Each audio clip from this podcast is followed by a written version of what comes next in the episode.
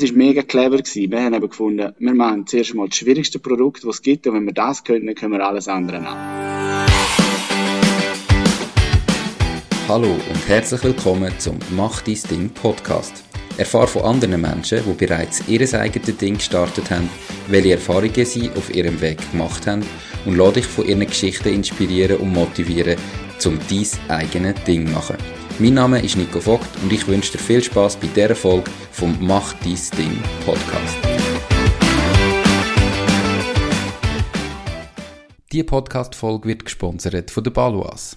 Bei der Baluas werden alle Themen rund um Gründerinnen und Gründer behandelt. Auch das Thema Burnout-Prävention.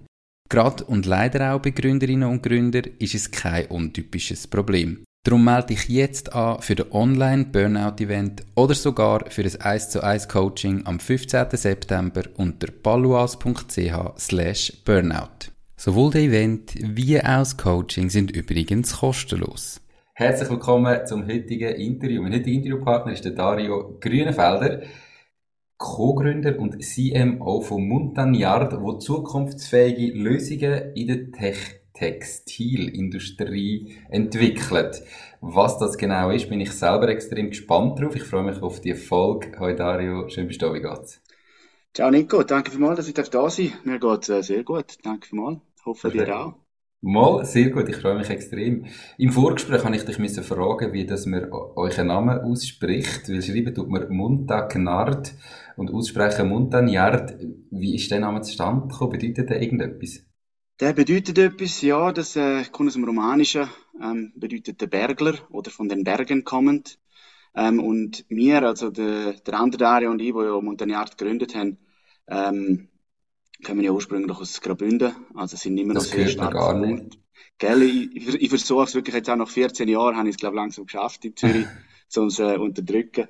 Ähm, nein, ähm, ja, der Name ist, ist natürlich aus dem Romanischen. Wir werden halt nach wie vor als Bergler angeschaut, als etwa die so wie die Hinter Hinterwäldler, gell? Ähm, wo noch alles ein bisschen stehen geblieben ist. Aber für uns ist es etwas, wo wir sehr stolz drauf sind. Darum Montagnard, der Bergler, von den Bergen kommend, okay. ist ein Markenname, der für uns super passt. Perfekt, also eben die Hinterwäldler ähm, entwickeln jetzt zukunftsfähige Lösungen für die Textilindustrie. Was bedeutet das genau? Ich habe ja da ein Montagnard, so ein Langarm-Shirt an. Das Material spürt man sofort. Irgendetwas ist anders, wenn man es anlegt. Aber was, was ist jetzt da genau zukunftsfähig? Was ist da anders? Also uns geht es sehr stark darum, dass wir Lösungen entwickeln, wo, wo spannend sind, wo, wo, wo man sich auch darauf freuen darf, oder? Dass es, dass, äh, dass auch eine nachhaltige Option kann ähm, sehr interessant sein. Ähm, jetzt in deinem Fall, du trägst jetzt gerade das, äh, ein Langarm-Shirt, wo komplett aus Holzfasern besteht. Und da ist es vor allem darum gegangen, wir wollen Alternativen suchen zu, zu einer Baumwolle, zu Synthetik. Und, mhm. haben, und meine, wenn man die zwei ausschließt, dann schließt man 90 Prozent von allen Textilfasern aus. Also hat man noch 10 Prozent und dann ist die Wolle und alles dann auch noch drin. Mhm. Und, aber um das geht uns ein bisschen, oder? Wir möchten, wir möchten einerseits spannende Materialentwicklungen ähm, nutzbar machen für, für unsere Kundinnen und Kunden ähm, und andererseits ähm, der Kreislaufwirtschaftsgedanke, der ist für uns sehr wichtig. Und darum auch zukunftsfähig, alles, was wir entwickeln, entwickeln wir im Sinn von der Kreislaufwirtschaft. Damit will ich nicht sagen, dass jedes einzelne Produkt für uns zu 100% kreislauffähig wäre. Mhm. Aber ähm, es zielt alles auf das ab. Also jetzt in deinem Fall, da ist alles aus einer Holzfaser, also inklusive Nägel, inklusive der, der, der Labels, die du dran hast und all das. Und da musst du dann bei dir mal ein bisschen kämpfen mit den Leuten in der Textilindustrie, dass sie das dir dann auch so umsetzen, weil äh, das ist nicht der gangbare Weg. Mhm. Ähm, habt ihr da dann auch irgendwie, dass ihr noch speziell jetzt auf, auf Holz schaut, woher da kommt? Oder geht es einfach mal darum, jetzt vielleicht auch in einem ersten Schritt, wir machen das komplett aus Holz, was anders ist. Und warum ist jetzt zum Beispiel Holz vielleicht nachhaltiger wie Baumwolle? Baumwolle wächst ja auch nachher. Was ist denn da jetzt ein bisschen so, so besser? Ja, da ist natürlich immer wichtig, was man anschaut. Gell? Also mhm. es, gibt, es gibt unterschiedliche ähm, Perspektiven, wo man da reinnehmen kann, ob denn das wirklich besser ist oder in welchem Aspekt das besser ist. Die Holzfaser für uns ist insofern sehr spannend, ähm, wie eine Baumwolle, es wächst nach. Es braucht nicht so viele Ressourcen nur schon in der Produktion von dem Rohmaterial, wie bei einer, beispielsweise bei einer Baumwolle. Und was für uns vor allem interessant ist, es ist eine Alternative dazu. Also, wir wollen mit dem überhaupt nicht Baumwolle schlecht reden, obwohl, ich glaube, könnte eine Stunde, zwei nur schon füllen mit, mit über, über äh, all die Sachen zu reden, wo bei der Baumwolle jetzt halt vielleicht nicht so gut laufen. Mhm. Aber es geht vor allem auch darum, zum aufzuzeigen, hey, man kann auch mit anderen Rohmaterialien sehr spannende ähm, textile Produkte kreieren ähm, wo eben dann in gewissen Aspekten auch sehr, sehr nachhaltig sein können. Beim Holz beispielsweise, du brauchst viel weniger Landfläche, um den gleichen Ertrag rauszukriegen, dass du eben nachher die Textilien machen kannst. Du brauchst im Normalfall kein zusätzlich künstliches Wasser.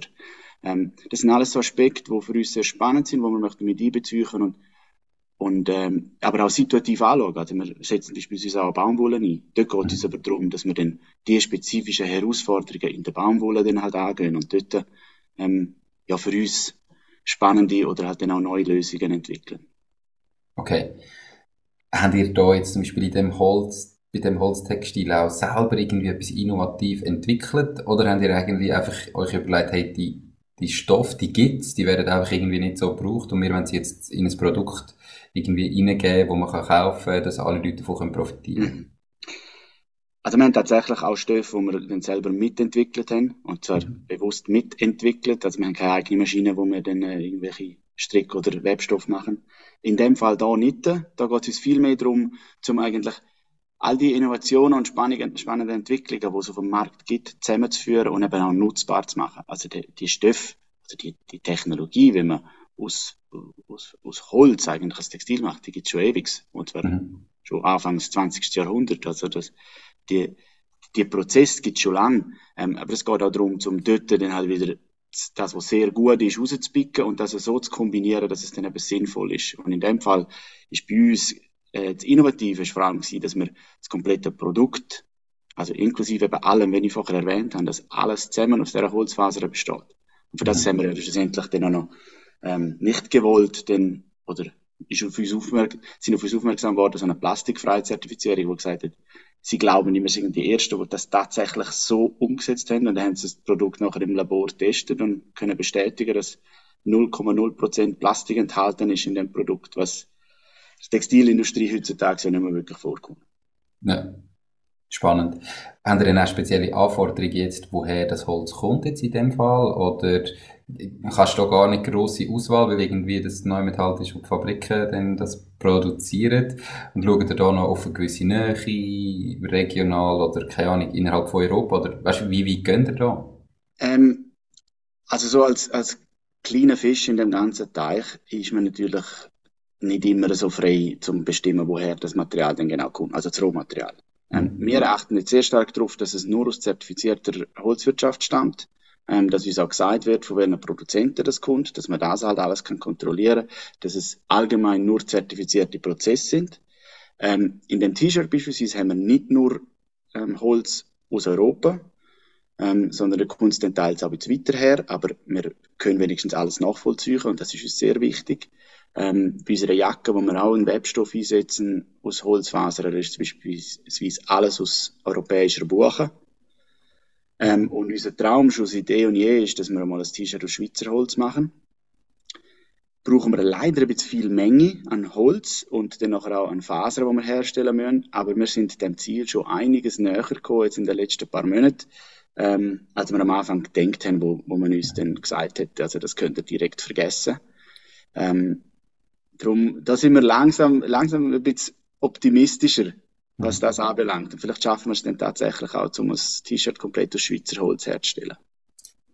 Was braucht es an Rohmaterial? Also in so einem T-Shirt, wie ich jetzt anhabe, wie viele Bäume, wie viel Kilo Holz, ich weiß nicht, was ist da drin, dass am Schluss so ein Stück Stoff rausschaut? Also vom Holz nutzt man hauptsächlich Zellulose und aus der machen wir nachher dann ähm, dann die Fasern und dann das Garn und, und den Stoff, um in einem T-Shirt einsetzen. Ähm, Zellulose, jetzt gerade bei diesen Hölzern da, ist circa 40 Prozent vom, vom Gesamtgewicht. Also kannst du etwa rechnen, wenn du ein T-Shirt hast, wo jetzt halt 150 bis 200 Gramm schwer ist, dann brauchen wir dafür circa plus minus ähm, etwa ein halbes Kilo Holz. Und das sind, das sind ein paar Schittli, das ist nicht so viel. Ja, du kannst ziemlich viel rausholen. Ja. ja. Bin ich erstaunt. Du hast gesagt, das gibt es jetzt im 20. Jahrhundert, eigentlich, die, die Art und Weise. Woran liegt es deiner Meinung nach oder echt, dass sich das nie durchgesetzt hat? Also, dass man dann trotzdem eben jetzt, ich sage jetzt, so viel Baumwolle hat, wo ja meistens eben extrem weit herkommt und viel negative Geschichte hat. Warum hat sich Baumwolle durchgesetzt? Äh, also Baumwolle hat es natürlich schon vorher gegeben. Es ist mhm. eher, die Entwicklung ist aufgekommen, weil gewisse Länder äh, keinen Zugriff mehr haben zu Baumwolle. Ähm, ich möchte jetzt nicht die ganze Geschichte erzählen, weil da bin ich dann auch zu wenig sicher drauf und dann gibt es mhm. sicher Leute, die nachher sagen, nee, das stimmt ja nicht ganz. Ich sage es mal so, wenn ich es weiss und uns auch von Seiten der Produzent erzählt worden ist, und das sind vor allem ähm, die Österreicher und die Deutschen seit im Zweiten Weltkrieg, die eine Alternative gebraucht haben zu Baumwolle. Mhm. Und dann hat man ähm, ja, geforscht, wie kann man halt, aus was kann man auch noch Textilien herstellen. Und so ist dann eben das Verfahren entstanden, wie man aus Holz eigentlich eine Textilfaser ähm, entwickelt. Und das ist 1920, 30 dort rum entstanden, das Ganze. Ähm, und das gibt's eigentlich schon lang und auch sehr verbreitet. Die meisten wissen es einfach nicht, die Viskose ist, ist eigentlich auch basierend auf, auf Holz, oder, ja. Mhm ist eigentlich ein ähnliches Verfahren. Was es aber noch nicht so lange gibt, ist, dass man das Verfahren auch tatsächlich sehr sinnvoll nachhaltig umsetzen kann. Mhm. Weil bisher hat man dermaßen viel Chemikalien gebraucht, um das eben auszulösen und verarbeiten und die Chemikalien im Normalfall dann einmal schön hin ins Wasser jetzt lassen und dann sind dann äh, die Fischli alle mit dem Bauch gegenüber geschwommen. Ähm, die Verfahren, dass man das eben sinnvoll nachhaltig in geschlossenen Kreisläufen mit nicht toxischen Lösungsmitteln und so machen kann, das gibt's noch nicht so lange. Und darum bin ich überzeugt, das wird sich mehr und mehr durchsetzen, man wird mehr und mehr von dem hören. Aber der Aspekt, dass es eben dann bisher nicht so nachhaltig umgesetzt worden ist, der hat sicher nicht geholfen, dass das äh, zum absoluten Durchbruch verholfen hat bei dieser, mhm. bei dieser Faser. Okay, cool. Jetzt hat der ein oder andere wahrscheinlich, der zulässt, vielleicht schon mal die Idee gehabt, hey, so ein eigenes Kleiderlabel, eigene Mode, wäre ich noch spannend. Jetzt hat er ja, wo er die Idee gehabt hat, nämlich auch noch niemand kennt, oder zumindest die Marke noch niemand kennt. Wie haben die ersten 100 Artikel, Produkte verkauft? Wie haben ihr da geschafft, dass ihr dort Kunden findet? Sind das einfach alles Kollegen gewesen, die es dann weiterverzählt haben? Oder wie sind ihr in den Markt hineingekommen? Das Coole ist, wir haben ein Produkt, unser erstes Produkt war das T-Shirt komplett aus Holz. Mhm. Und das Spannende dort war, wenn du das anlangst, merkst du, es ist etwas anderes. Mhm. Wir haben noch keinen Online-Shop gehabt, wo wir die ersten 100 Produkte verkauft haben. Sondern wir sind einfach mit dem, haben, überall wo wir hin sind, haben wir ein paar von diesen T-Shirts dabei gehabt. Dann haben wir die jemanden mit der Hand gedruckt. Dann haben die gesagt, wow, was ist denn das? Ich muss, das muss ich unbedingt einmal anlegen und, und austesten. Und so haben wir die ersten Produkte verkauft. Klar, eher im Bekanntenkreis. Mhm. Aber äh, es ist dann nachher viel schneller gegangen, als wir am Anfang gedacht haben, äh, dass man auch ohne Webseiten eigentlich mal so ein paar von diesen Produkten kann, kann rausjagen und unter die Leute bringen. Sind ihr denn da einfach, auch weil es eben das erste T-Shirt irgendwie aus 100% Holz war, äh, medial Aufmerksamkeit bekommen und haben das so als gute Story können verkaufen? Ich sage jetzt eben in den Medien und hast so ein bisschen PR gehabt, oder hat das gar nicht so krass angegangen? Äh, man muss ja sagen, wir haben das erste Produkt gehabt, das komplett aus dieser Faser besteht, aber es hat schon sehr viele Produkte gehabt, die die Fasern auch enthalten. Und mhm. den meisten Leuten ist das nicht bewusst, dass es normales T-Shirt im Normalfall 100 bis 120 Meter synthetisches Nähgarn drin hat, oder? Darum, mhm. dort ist es gar nicht so einfach gewesen, um dann wirklich ähm, die, die, die Medienpräsenz zu kriegen, die wir uns vielleicht gewünscht hätten. Und trotzdem, für die meisten Leute ist es halt, wenn du denen gesagt hast, hey, das besteht aus Holz, und das ist nach wie vor so. Ich meine, wir haben, das ist eigentlich für uns ein Nebenprodukt gewesen. Wir haben, wir haben ja eine Jacke machen, wir haben nicht T-Shirts machen. Sondern das T-Shirt ist mehr so, hey, komm, wir machen noch etwas, weil die Jacke wird so dermaßen teuer, wenn wir alles in der Schweiz machen, wir brauchen also einen Giveaway. Und dann sind wir eigentlich auf die T-Shirt-Idee gekommen. Und wir sind immer noch die, wo, ja, das sind doch die mit dem Holz-T-Shirt. Und mittlerweile müssen wir sagen, ja, gern. Also, auf das sind wir stolz, das ist eine coole Sache. Ähm, und werden jetzt sehr oft wegen dem eigentlich auch, auch wiedererkannt, oder? Die mit den Holzkleidern. Und warum haben wir eine Jacke machen? Ja, weißt du, das ist mega clever gewesen. Wir haben eben gefunden, wir machen zuerst mal das schwierigste Produkt, was es gibt, und wenn wir das können, dann können wir alles andere auch. Macht, macht absolut Sinn, ja. Das macht absolut Sinn, gell? Das haben wir eben auch gedacht, ähm, und haben auch gefunden, zehn Monate muss doch genügen. Und dann haben wir eine Jacke und dann können wir da mal allen zeigen, hey, wir können übrigens eine Jacke. Schlussendlich haben wir etwa drei Jahre gebraucht, ähm, unzählige Prototypen und dann irgendwann gefunden, ja, ich glaube, das mit der Jacke, das ist äh, schön angedenkt, aber wir bringen, glaube ich, zuerst mal ein, zwei andere Produkte auf den Markt, weil wir irgendwann auch mal noch Geld verdienen. Mhm. Wie sind ihr denn zusammengekommen? Und eben, wann habt ihr die Idee gehabt, vielleicht ein bisschen nach diesen 100 T-Shirts, die einfach so losgeworden sind, relativ einfach, niemals mal in den Weg bis heute, wo, wo ihr jetzt heute da steht?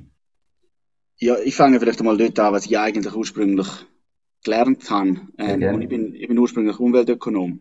Mhm. Ähm, also ich habe an der Uni St. Gallen und dann noch an der Uni Basel mir so ein bisschen selber mein, mein Master oder mein Studiengang zusammenbastelt, dass ich kann in der nachhaltigen Entwicklung eigentlich ähm, ja, mich dort den Fuß fassen. Ich bin dann lange in der Unternehmensberatung und habe so multinationale ähm, Unternehmen in Nachhaltigkeitsstrategie beraten.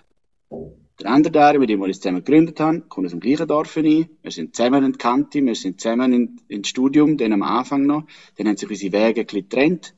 Ähm, er ist dann auch in der Unternehmensberatung, aber klassische Strategieberatung. Und wir haben beide auf den genau gleichen Tag, aus dem gleichen Grund gekündigt. Das aber nicht miteinander abgesprochen. Und als wir uns mal bei Kollegen dann wieder getroffen haben, haben wir etwas, hat er mir, glaube ich, gesagt, hey, und dann kündigt auf den 31. Juli ähm, ich mag mal etwas selber machen, ich brauche eine Auszeit von dem Unternehmensberater da sein. Dann habe ich gesagt, ich habe auf der 31. Juli gekündigt, genau aus dem gleichen Grund. Und ich habe mir ausgerechnet, ich kann acht Monate lang nicht verdienen und dann müsste ich dann langsam wieder mal einen Job haben. Und so sind wir zusammengehockt und so haben wir dann gefunden, ja, vielleicht, das sind ja eigentlich schon genug Zeichen, dass man vielleicht mal sollte, dann haben wir noch den gleichen Namen, gell? Ähm, ich denke, ja, komm, hocken wir zusammen und überlegen uns was wir machen könnten. Cool. Also nur, nur schnell äh, zwischen dir. Äh, ihr beide in der Unternehmensberatung gearbeitet, eben tendenziell gut bezahlte Jobs. Ähm, was ist denn jetzt genau der Grund gewesen, warum das ihr gekündigt habt? Was hat euch nicht gepasst? Ja, also überhaupt nichts Schlechtes über die Unternehmensberatung. Ich meine, das bringt dir so sehr vieles mit und du lernst enorm viel, gerade so als, als äh, Studienabgänger oder, ja. Ähm, aber es ist halt alles projektbasiert. Also du, du, du kommst eigentlich meistens rein, wenn sie schon ein Problem haben. Und du bist aber schon wieder weg, wenn dann das so wirklich gelöst ist. Plus, es ist halt der Dienstleistungssektor. Du sagst ja immer nur, ich würde das und das machen. Du beratest sie auf dem Weg. Sehr, mhm. sehr viel spannende Aspekt. Aber uns hat lustigerweise beide so, dass, dass etwas eigenes aufbauen oder auch mal ein haptisches Produkt haben, das hat uns irgendwie beiden gefällt. Und vor allem halt auch ein Problem von A bis Z durch durchzugehen und, und sich dann Herausforderungen stellen. Das ist so das, was uns irgendwie beide bewegt hat und wo wir auch gesagt haben, hey, lass uns doch ein Unternehmen gründen. Und dann machen wir all die Prozesse durch. Wenn wir nachher wieder wenn in die Unternehmensberatung gehen, tipptopp, dann haben wir sehr viel gelernt. Aber wir müssen ja wie die ganzen Prozess mal durchgehen. Bloß wenn wir dann noch irgendwie ein haptisches Produkt rauskriegen, wo wir können sagen, hey, das haben wir gemacht, dann haben wir, glaube ich, alles erfüllt, was wir haben wollen. Die Podcast-Folge wird gesponsert von Fasun. Fasun ist dein Portal, wenn es um Firmengründungen geht. Fasun ist überzeugt, dass jeder und jede seine Ideen verwirklichen kann. Sie bietet dir kostenlose Beratungen und stehen dir als Partner zur Seite. Ihr Team hat schon tausende Gründerinnen und Gründer in die Selbstständigkeit begleitet und kennt den besten und schnellsten Weg zum eigenen Unternehmen. Möchtest auch du deine Idee erleben? Dann gang auf www.fasoon.ch. Cool. Okay, also haben wir, sind wir zusammengehockt und gemerkt, wir haben irgendwie beide äh, ganz viele Parallelen. Wie ist es von dort her weitergegangen? Das ist ja die Idee von Montagnard in dem Sinne noch nicht, noch nicht gar noch nicht da gewesen. Nein, nein, ich meine, die, die ersten Business-Ideen sind logischerweise gewesen, ähm, ja, wir machen eine Unternehmensberatung. Die haben wir dann zum Glück schnell wieder, wieder gekippt. Ähm, dann sind so die klassischen Sachen, wenn zwei, ich wenn zwei Männer miteinander zusammenhocken und das noch beim Bier, dann haben wir das Gefühl, ja, vielleicht sollten wir eine Brauerei machen. Das ist ja unbedingt, das hat ja auch noch niemand gemacht. Ähm, schlussendlich ist es so gekommen, dass und ich sage jetzt immer so, wir haben uns eigentlich für die blödste Idee von allen entschieden. Und das sind Textilien gewesen, weil unser Kollege darauf aufgeklopft hat und gesagt hat, hey, es bräuchte doch Skianzeug von einer Schweizer Marke. Muss ich gefunden, ja, aber das gibt's ja eigentlich. Also, es gibt mehrere und das braucht's glaube ich nicht. Mhm. Aber ich habe nachher wie mit meiner Nachhaltigkeitsbrille, wo ich ja dort eh schon die ganze Zeit aufgehauen den Textilbereich angeschaut. Also das hat es wie so ausgelöst. So, hey, aber vielleicht Textilien, wieso nicht? Und dann haben wir, ja, habe ich, sind wir mal ein paar Wochen recherchieren, haben mal über Monate, dann sind wir in irgendwelche Konferenzen gegangen, haben mit diesen Leuten geredet, mit diesen Experten, oder, aus der Textilindustrie, und die gefragt, hey, wie, was machen ihr? Das, Textilien müssen zwingendermaßen massiv, substanziell nachhaltiger werden. Und dort haben wir einfach gemerkt, alles, was sie machen, ist so Symptombekämpfung. Und es tönt halt einfach alles schön, aber es sind sie gehen nicht wirklich Probleme an. Mhm. Ja, und dann haben wir gesagt, komm, dann zeigen wir es völlig blauäugig und naiv reingestürzt. Ähm, ja, und jetzt sind auch schon bald vier Jahre her seit, seit dem grandiosen Entscheid, aber äh, über einen überhaupt nicht. Äh, rückblickend würde ich, glaube ein paar Sachen jetzt anders machen, aber sonst, äh, sonst ist das schon gut so. Da kommen wir noch darauf zu sprechen. Ähm, jetzt einfach, ich habe nur einmal gelesen, ich habe die Zahlen auch überhaupt nicht im Kopf, aber ich glaube, Textilindustrie ist unfassbar, wie viel Anteil so am, äh, ich sage jetzt Umweltproblem, das die hat, oder nicht? Hast du da Zahlen gerade? Ich habe Zahlen, ich muss mit denen einfach immer ein bisschen vorsichtig sein, weil, ja. ähm, schlussendlich, es kommt immer ein bisschen darauf an, was du genau anschaust, in welchem mhm. Ausmaß und mit was du es dann vergleichst, aber äh, ja, zur Textilindustrie und wenn man wirklich alles mit einbezieht, und da sind auch Schuhe dabei und da ist wirklich die ganz verarbeitende ähm, Industrie dabei, bis du dann eben deine Textilien hast, die, die sind schon so auf dem, ja, in der Top 5 von der, von der schlimmsten Industrien, mhm. ähm, was, was Chemikalieneinsatz anbelangt, was CO2-Ausstoß anbelangt. Und für das, genau, da haben wir einfach gefunden, also für das es so eine relevante Industrie ist, geht einfach viel zu wenig. Und, und viel zu wenig schnell. Cool, perfekt. Jetzt hast du gesagt, das ist vier Jahre her. Wo stehen ihr heute? Ja, heute haben wir äh, mittlerweile eine ansehnliche oder ein ansehnliches Portfolio an Oberbekleidung für, für Damen und Herren. Wir haben ein Team von sieben Leuten, die mit uns äh, äh das Ganze weiterentwickelt. Ähm, wir haben eben vor vier Jahren gestartet. Ich muss aber sagen, wir sind erst vor erst Anfang 2020 auf den Markt gekommen. Mhm. Also wir haben sehr viel, eigentlich die ersten zwei Jahre haben wir nebenbei beide ähm, 60, 70 Prozent geschafft und, und einfach die Idee weiterentwickelt. Und wir haben keinen Kompromiss wollen eingehen, darum gesagt, lieber langsam und, und dafür richtig. Darum sind wir eigentlich erst seit knapp über zwei Jahren auf dem Markt. Und ja, wenn 2020 sagst, dann klingelt bei allen das Gleiche. Wir haben natürlich perfekt auf Corona-Krise, haben wir unser Unternehmen so wirklich losiert äh, und haben durch das all die Hochs und Tiefs, glaube dürfen mitmachen, ähm, wo viele andere auch äh, erlebt haben. Ich muss zwar auch sagen, es sind eben Hochs und Tiefs gewesen. Also es ist nicht, mhm. überhaupt nicht so gewesen, dass es bei uns jetzt nur wegen dem die ganze Zeit nur von Herausforderung zu Herausforderung gegangen ist. Ja. Du hast gesagt, eben, dann habt ihr einfach zwischen die mal noch geschafft, um äh, das Geld zu verdienen und eure Ideen nebenan weiterentwickelt jetzt heute sieben Leute und so, das klingt schon nach, nach viel, nach so kurzer Zeit am Markt. Sind ihr da komplett bootstrapped, also alles eigenfinanziert und über den Umsatz gewachsen? Oder habt ihr irgendwann gemerkt oder gesagt, hey, wir müssen irgendwo noch Kapital reinholen, um können unsere Ziele erreichen? Wie ist der Weg gegangen? Am Anfang alles bootstrapped, alles selber finanziert und jeder Franken, wo ich, oder wo wir nebendran verdient haben, haben wir eigentlich, und nicht gebraucht haben, um für die Wohnung oder für das Essen zu zahlen, haben wir in unser Unternehmen investiert.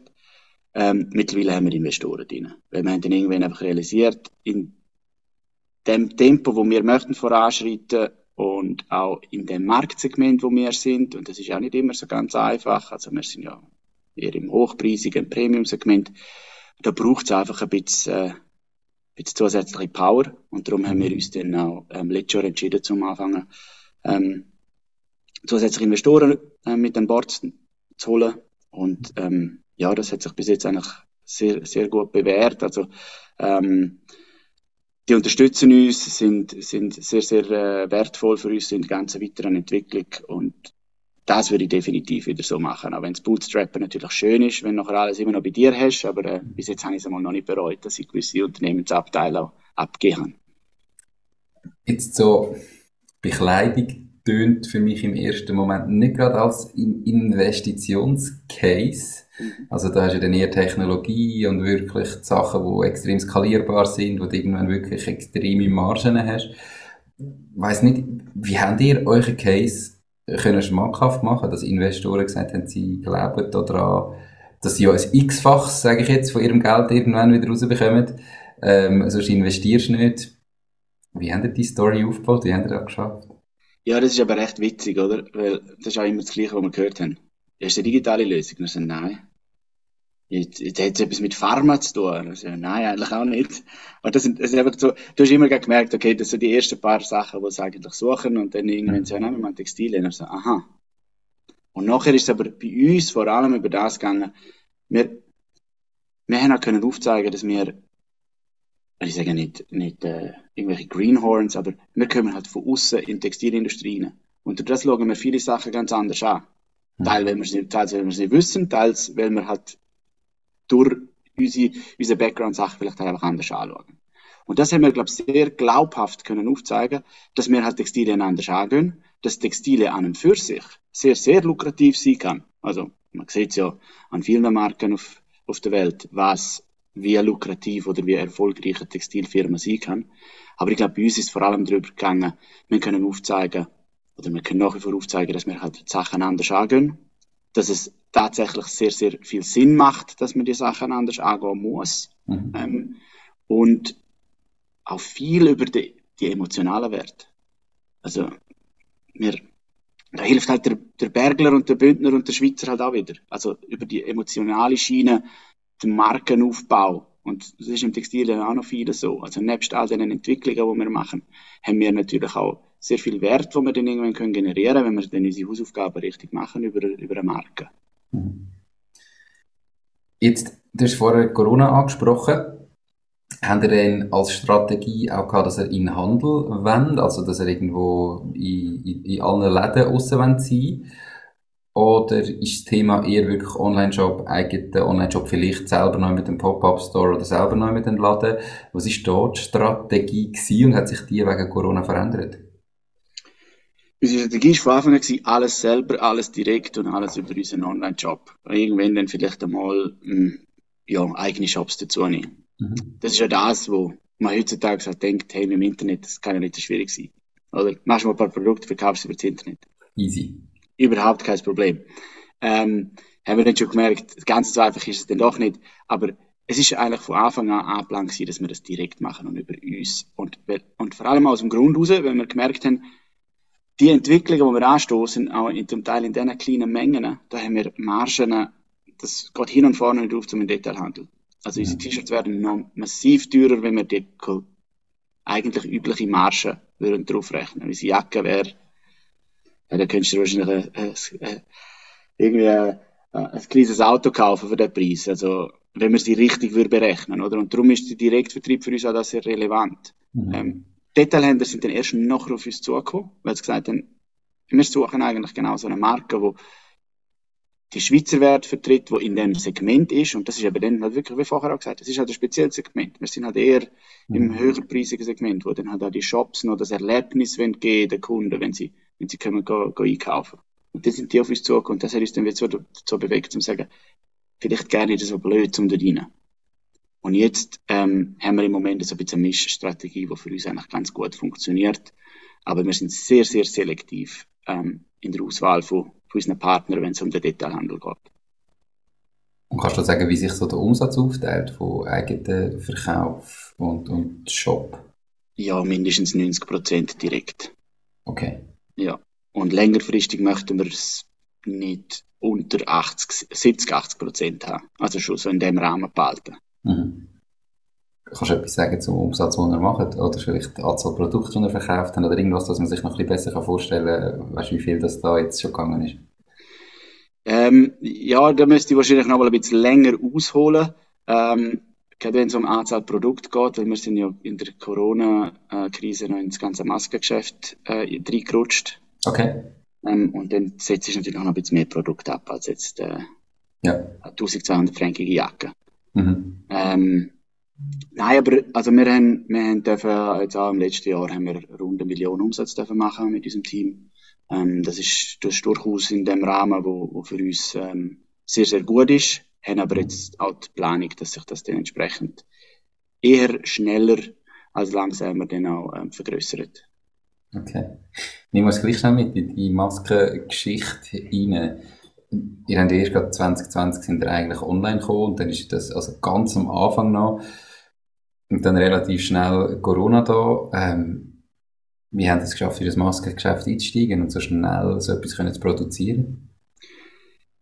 Also ich muss vielleicht so anfangen, weil äh, wir sind von mehreren angesprochen worden, hey, wir haben doch Textile, wir haben doch Masken. Und viele von unseren Produzenten haben uns ja das Zeugs nicht mehr können liefern, weil sie entweder geschlossen haben oder halt nur noch haben dürfen Masken produzieren. Darum, wir sind dann von, wir haben im Januar gestartet immer, und dann so im März, April hat es dann so richtig losgeleitet vom Online-Shop, was dann noch gut gelaufen ist, und im Mai sind wir komplett ausverkauft gewesen.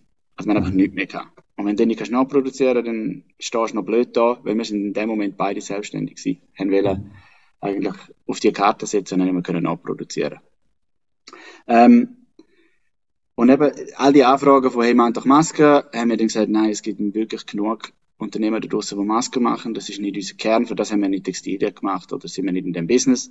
Ähm, und ich glaube, es gibt genug Lösungen da draussen, die funktionieren.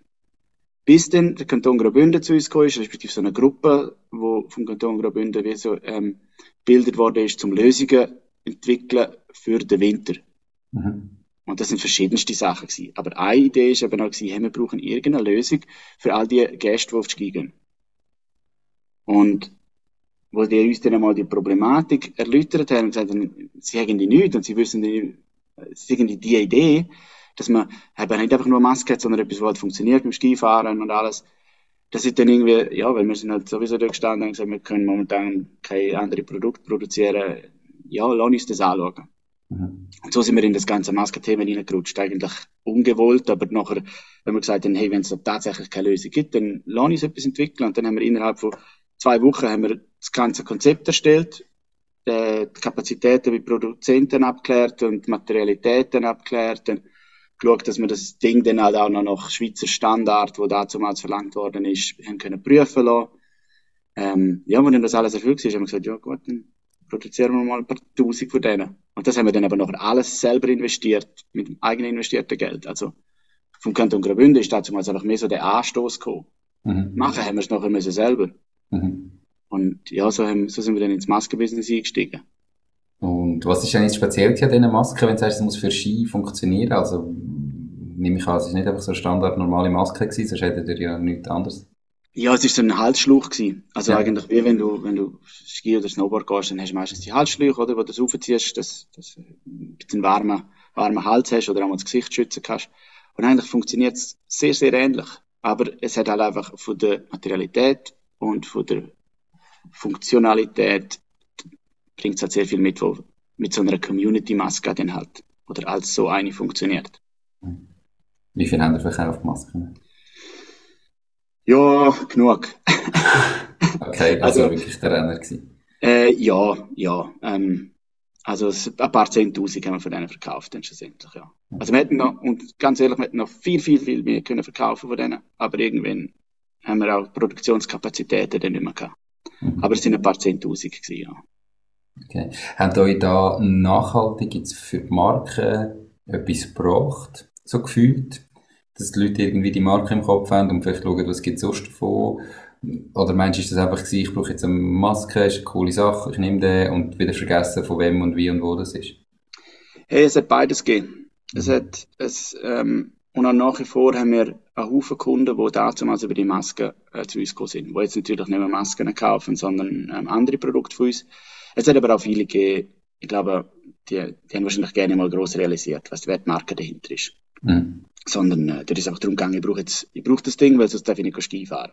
Die Valiant ist Bank von meiner Wahl. Die ganze Eröffnung vom Konto von der Macht Ding GmbH ist von daheim ausgegangen. Alles hat schnell, einfach und unkompliziert funktioniert. Ich bin wirklich begeistert von dem Prozess, den die Valiant aufgestellt hat. Ich freue mich darum sehr, die Valiant als Partnerin vom Podcast gewonnen zu haben. Wenn du mehr von der Valiant willst wissen, dann gang auf www.valiant.ch. Valiant, die Bank, die es Ihnen einfach macht. Und das haben ihr auch online verkauft oder sind ihr denn da irgendwie im Skigebiet vor Ort gewesen, am Ticketschalter und, also, also weißt, haben ihr da weiterhin gesagt, wir machen das nur online und wie sind denn die Leute auf euch gekommen? Es hat ja auch dort äh, verschiedenste so Anbieter gegeben. Ja, wir haben das Glück gehabt, dass wir sehr, sehr früh eine Lösung hatten, die sehr vielversprechend ausgesehen hat und mit der wir nochmal raus sind.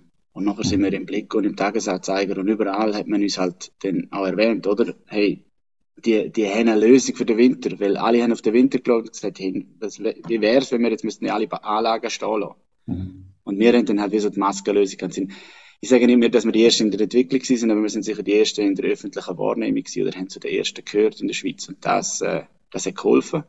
Wir haben nicht nur online gemacht, ähm, sondern wir haben auch Partnerschaften gemacht mit, direkt mit Skigebiet. Also, wo denn das nachher in der Zeitung und überall gekommen ist, sind dann also auch sehr viel zu uns gekommen. Und ich gesagt, hey, wir, wir wollen genau das Ding, wenn wir unseren, unseren Kunden ja können die Sicherheit bieten, dass sie zu uns kommen können. Und dann haben wir mit Linzer Heid, mit Adelboden Lenk, also wirklich mit, mit so Skigebiet zusammen geschafft und dann für die eigentlich ihre brandete Maske dann kreiert. Cool.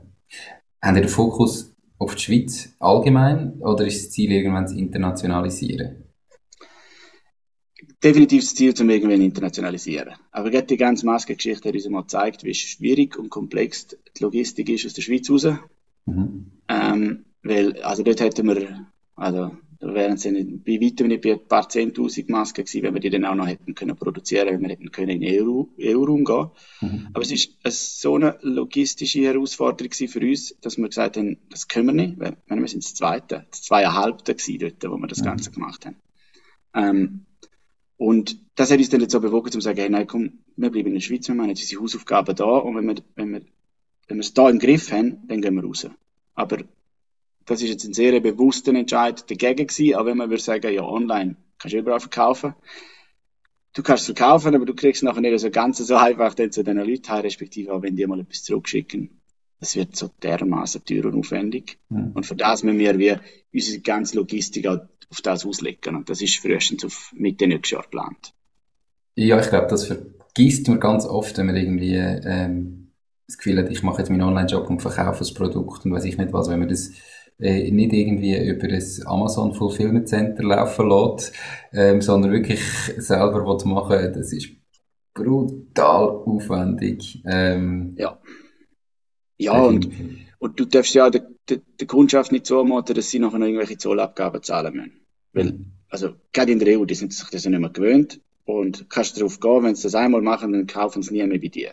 Mhm. Und wenn du das alles dazu nimmst, was ja halt dann auch korrekt wäre, weil es muss, muss ja irgendwo durch ein gutes Erlebnis sein für die Kunden, dann zahlst du viel zu viel.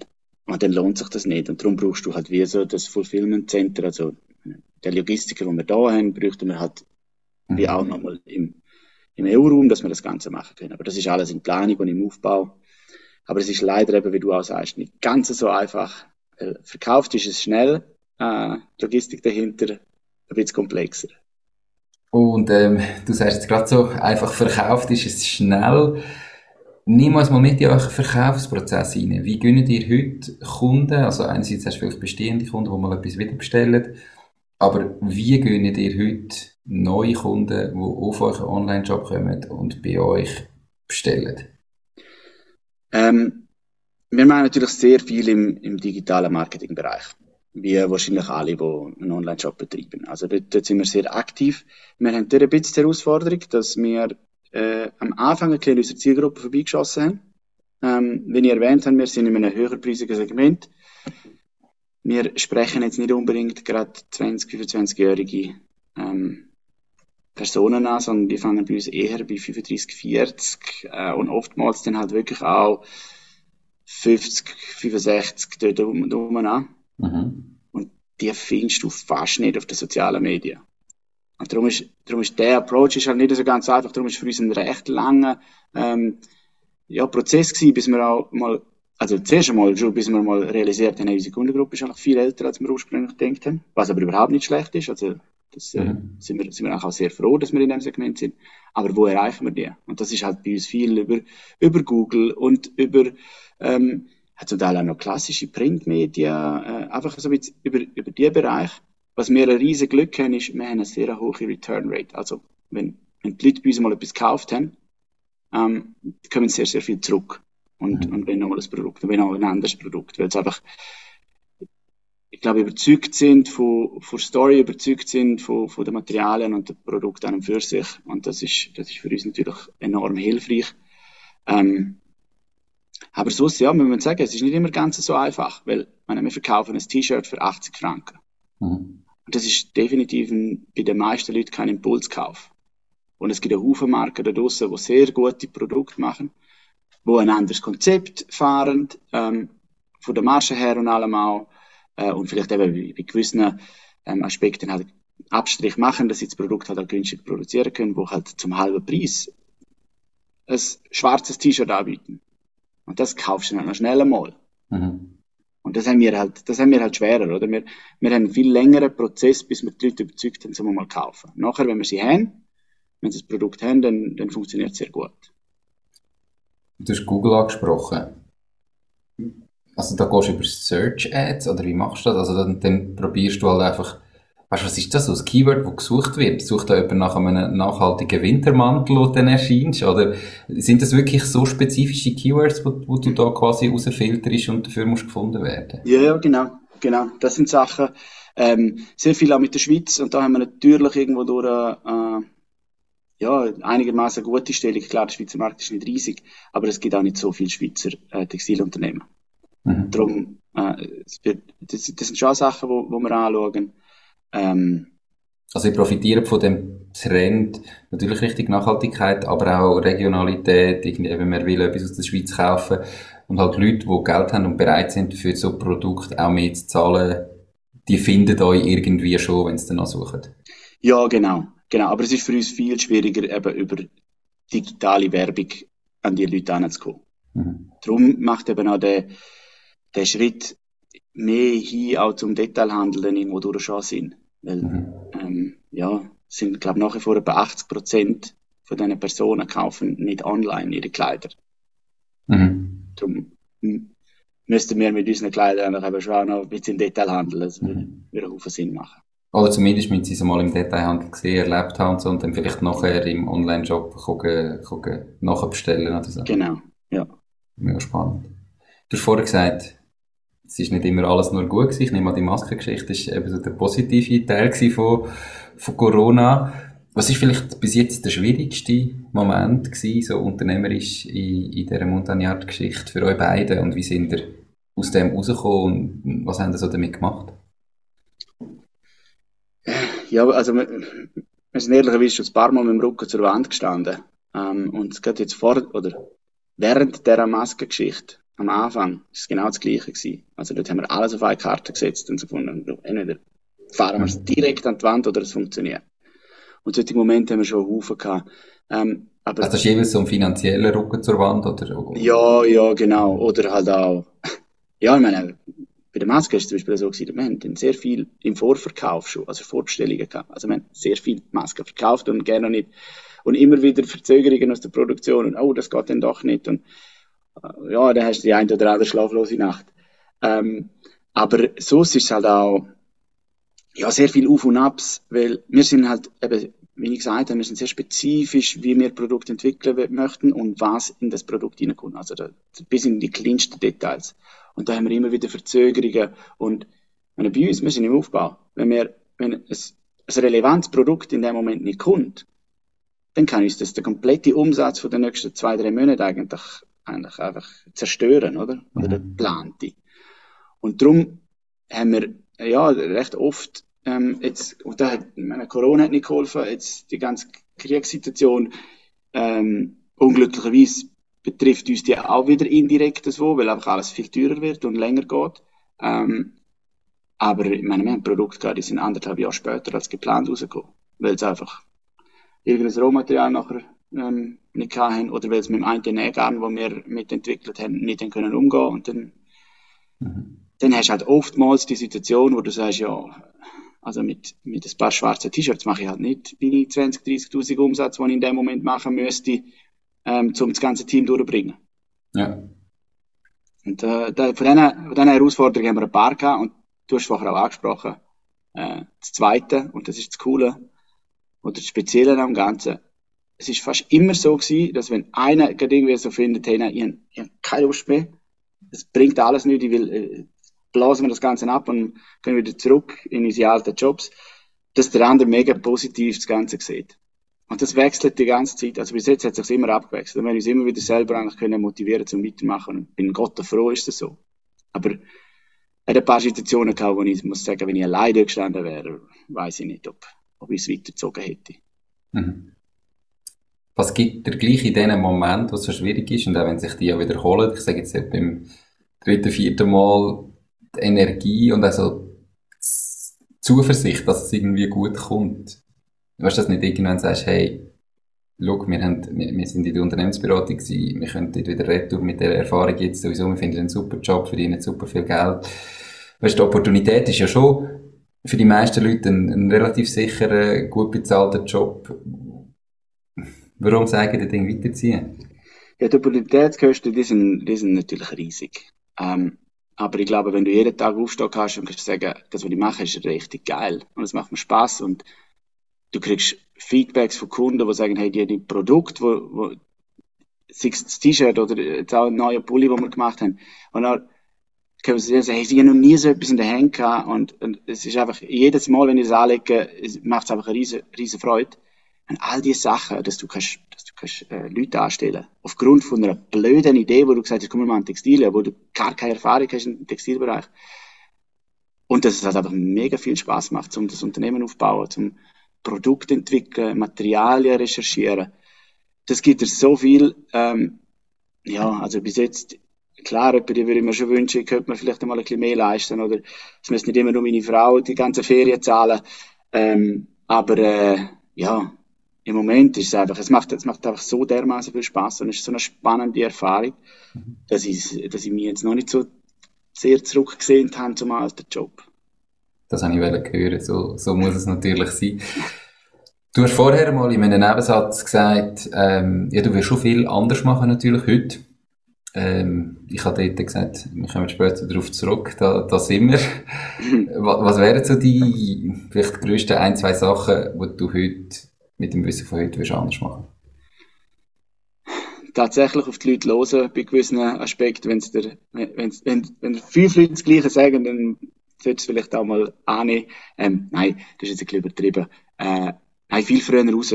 Viel früher raus. Also wir, wir haben viel zu lange gewartet mit gewissen Produktentwicklungen, weil es müssen perfekt sein. Mhm. Es, hat, es hat nicht einfach nur genug gut sein. Nein, es muss perfekt sein. Und dort haben uns eben alle gesagt, hey, ihr müsst einfach mal raus, ihr müsst austesten. Und das würde ich jetzt viel, viel früher machen.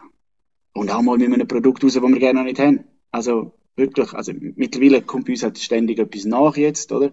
Mit, mit spannenden Sachen, ähm, die tatsächlich produziert sind. Aber wenn ich das nochmal angehe, dann würde ich gewisse Produkte, die wir in den Köpfen haben und glauben, das wäre spannend und glauben, das würden die Leute kaufen, das Ganze online einmal aufbauen und schauen, wie, wie sind die Reaktionen drauf. Also wirklich viel, viel früher an den Markt testen. Das, wär, mhm. das ist so das Learning, ähm, wo für mich enorm wichtig ist und mit den Leuten, die man zusammen schafft, viel mehr aufs Bauchgefühl hören.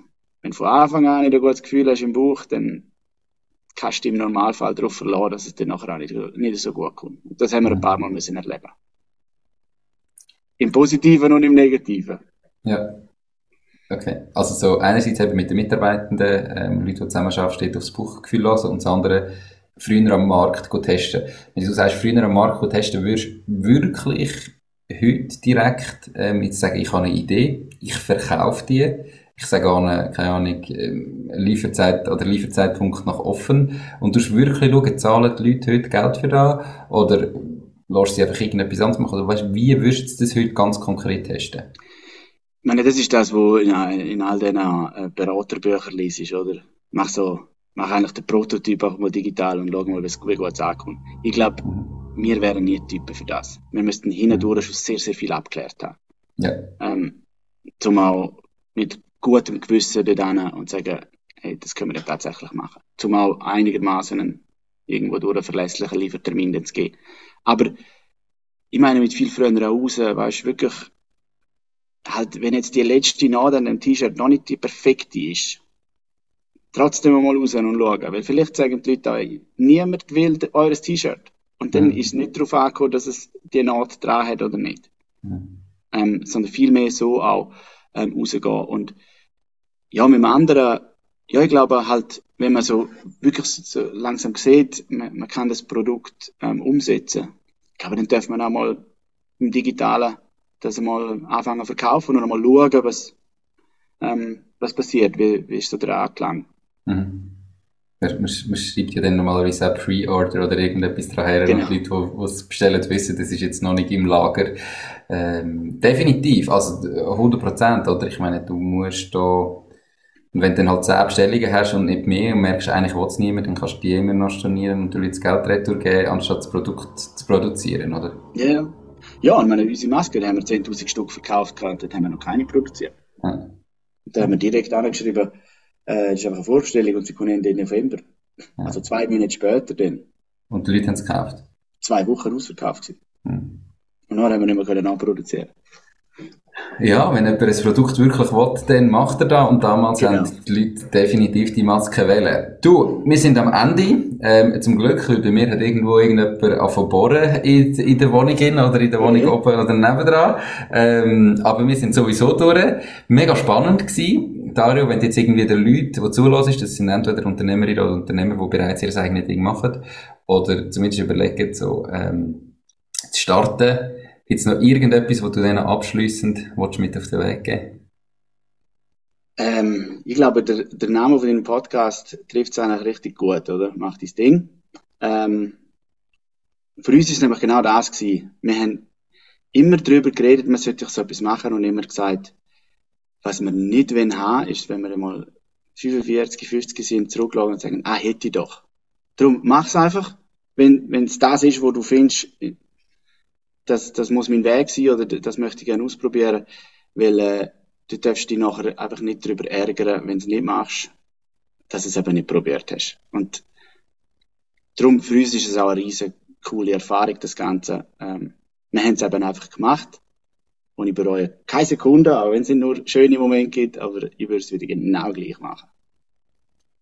Dem ist gar nicht mehr hinzuzufügen. Darum mache ich einen Strich drunter. Äh, perfektes Schlusswort. Hey, merci viel, viel mal. Ganz viel Erfolg weiterhin. Ich kann nur auch noch sagen, ähm, als ich den Stoff auspackt habe, ich gedacht, hey, das ist etwas wirklich ganz anderes. Ähm, wenn jetzt jemand will bestellen oder es genauer anschauen, wo findet er dich ähm, und natürlich Montagnard am besten? Am besten ist es auf www.montagnard.ch ähm, oder auch com. Äh, da findet man uns online. Das ist der einfachste Weg. Ähm, wenn ihr Fragen zu dem Produkt habt, melden euch. Wir äh, haben super Leute in unserem Kundenservice, die sehr gerne helfen und unterstützen. Ähm, es gibt uns vereinzelt in, im Detailhandel, aber das ist momentan hauptsächlich im Kanton Graubünden mhm. und im Kanton Bern. Wir sind in Zürich beispielsweise noch nicht vertreten. Okay. Perfekt. Äh, die Links findet ihr natürlich, äh, wenn ihr auf YouTube schaut, unterhalb vom Video, in den Show Notes vom Podcast oder auf der Webseite www.mach-ding.ch. Dario, nochmal danke viel, viel mal, ganz viel Erfolg und ganz einen schönen Tag. Danke vielmals, Nico, das wünsche ich dir auch. Mach's, Mach's gut. gut. Tschüss, ciao, ciao. ciao. Das war es auch schon mit dieser Podcast-Folge. Ich bedanke mich ganz herzlich fürs Zuhören. Ich würde mich außerdem extrem freuen, wenn du auf meine Webseite www.mach-dies-ding.ch wirst gehen und dich dort in mein Newsletter einträgst. Damit kann ich dich über neue Folgen und Themen, die dir helfen, dein eigenes Ding zu starten, informieren. Nochmal danke vielmals fürs Zuhören und bis zur nächsten Folge vom Mach dies Ding Podcast. In dem Sinn, alles Gute und bis dann, dein Nico.